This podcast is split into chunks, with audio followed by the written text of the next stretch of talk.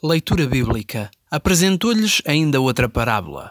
O reino dos céus é como um grão de mostarda que alguém semeou no seu campo. Esta é a mais pequena das sementes, mas quando a planta cresce, é a maior de todas. Chega mesmo a ser uma árvore e até os pássaros vão fazer ninho nos seus ramos. Leitura bíblica em Mateus 13, versículos 31 a 32.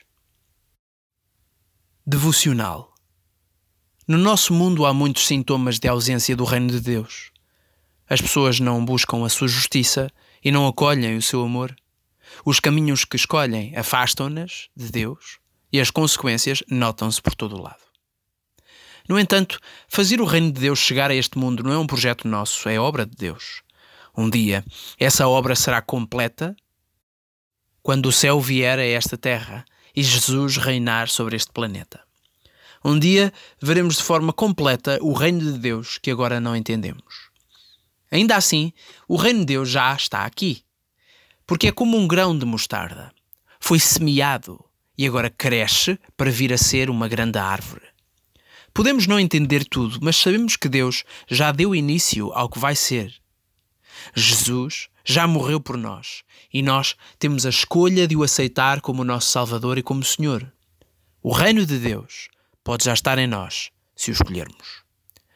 Quando buscamos pelo reino de Deus e pela sua justiça, é frequente procurarmos formas de isso ser implementado à nossa volta porque há muitas necessidades e porque entendemos que o plano de Deus consegue fazer melhor por este mundo.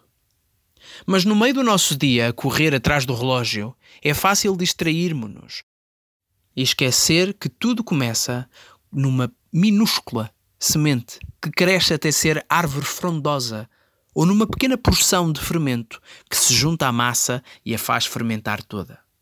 Por isso, deixo-vos um desafio.